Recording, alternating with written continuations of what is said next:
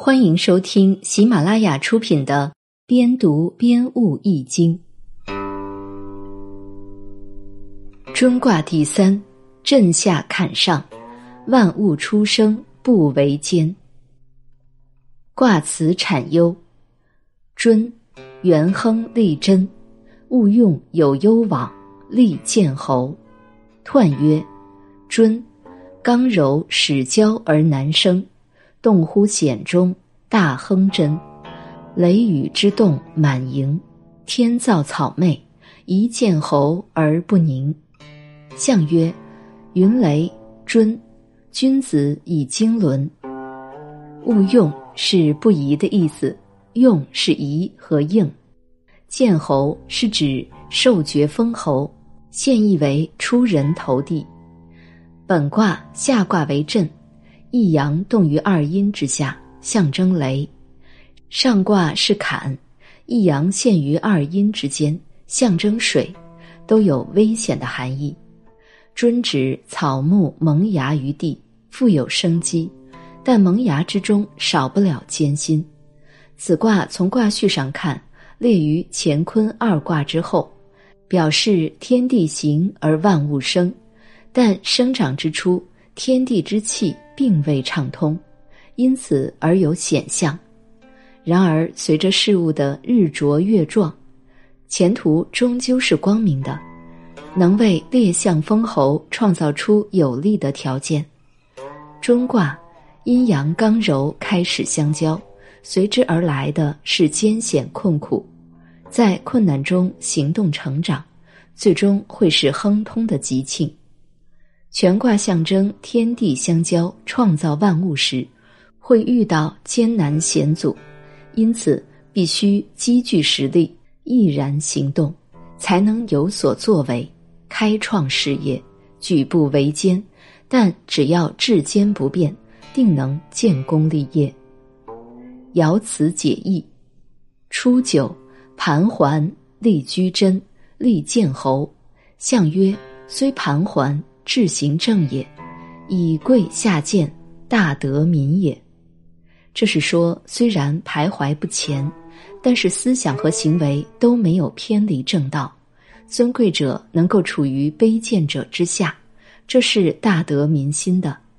这一爻是指创始之初的行为原则，处在创始之初期，不能轻举妄动，而应该守正而居。这正是爻辞中所说的“勿用有攸往”的意思。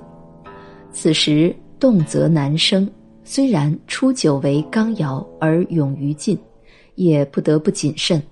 这时初九唯一可做的有益之事是建立诸侯以求资助，同时还要攻谦下士以收揽人心。初爻是来自前体的阳刚之下，这样。就更得众望之所归了。我们再来看下一句：六二，尊如瞻如，乘马盘如，飞寇，婚媾，女子贞不自，十年乃自。象曰：六二之难，成刚也；十年乃自，反常也。瞻如是指难行不进的样子，盘如是纷纷而来的样子。字是指许嫁，六二的难以前进，由于阴柔凌驾于阳刚之上，过了十年才许嫁，说明终于返归于常道。返就是返回的返，这一爻是指守正待时的重要。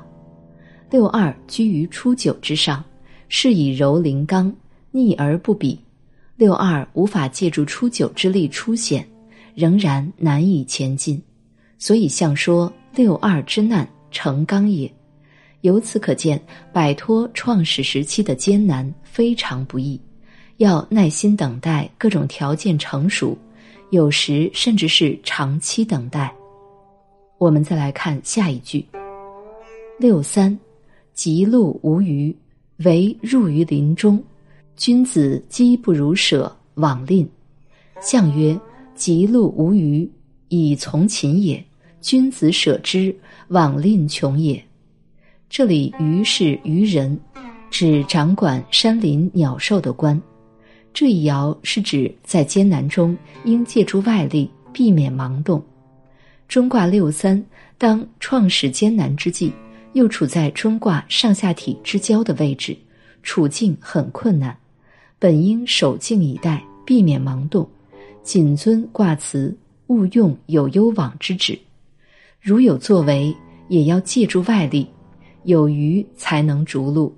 然而他贪求猎物。独往冒进，这是失策的。懂得积微之理的君子就明智得很，知道在此种情况下，主客观都不具备出击的条件，不能被猎物诱惑，迷不知返，不如断然的放弃。我们再来看下一句：六四，乘马盘如，求婚媾，往疾无不利。象曰。求而往，名也。六四是乘马纷纷而来，是求婚者，前往应婚是吉祥的，无所不利。求婚者来了，前往应婚，这是明智之举。这一爻指出，求贤自辅是明智的。六四为阴柔之志，无力独自度过尊难之险，有待于外援。正好与六四有正应关系的初九向上仰攀，专程来求婚，六四便欣然浮允，前往应婚，喜结良缘。初九既有济险之志，又有济险之力，只因所处条件不利，才坐而待时。六四十分明智，自知力量不足以济尊难，毅然的以上求下。取刚济柔，屈尊的与贤者初九合作，初四两爻一来一往，一求一应，同舟共渡，刚柔相济，必然能够脱出尊难之险。知己不足，求贤自辅。凡成就大事业者，无不是如此。我们再来看下一句：九五，尊其高，小贞吉，大贞凶。象曰：尊其高，师位光也。其在这里是助词，用于祈使句，含有劝勉的语气。高是指高则恩泽。九五处于艰难草创之时，需要普施恩泽。柔小者手持正道，可获吉祥；刚大者即使守正道，也会有凶险。这一爻指出，居上位者。必须广施恩泽。九五虽然是以阳刚之志居于上体中正之尊位，但处于尊难之时，陷入坎险之中，迫切需要辅助之力。作为居于尊位的九五，要想得到辅佐，必须广施德泽，收揽人心。柔小处下者处理小事，虽然恩泽未施，但能手持正道。尚可得吉，至于刚大处上者，处理国家大事，如果恩泽不能广施，即使守正道行事，其结局也是凶险的，因为他在人心归向、力量对比上不能取得优势，尤其在艰难的创业斗争中更为明显，所以广施恩泽对于领袖人物特别重要。我们再来看最后一句：“上六，乘马盘如，气血炼如。”象曰：“气血炼如，何可长也？”盘如是指回旋盘桓不尽。这一爻指出尊吉因思变。上六位居尊卦之中，处于尊难之极，但它是阴柔之志，没有能摆脱困境。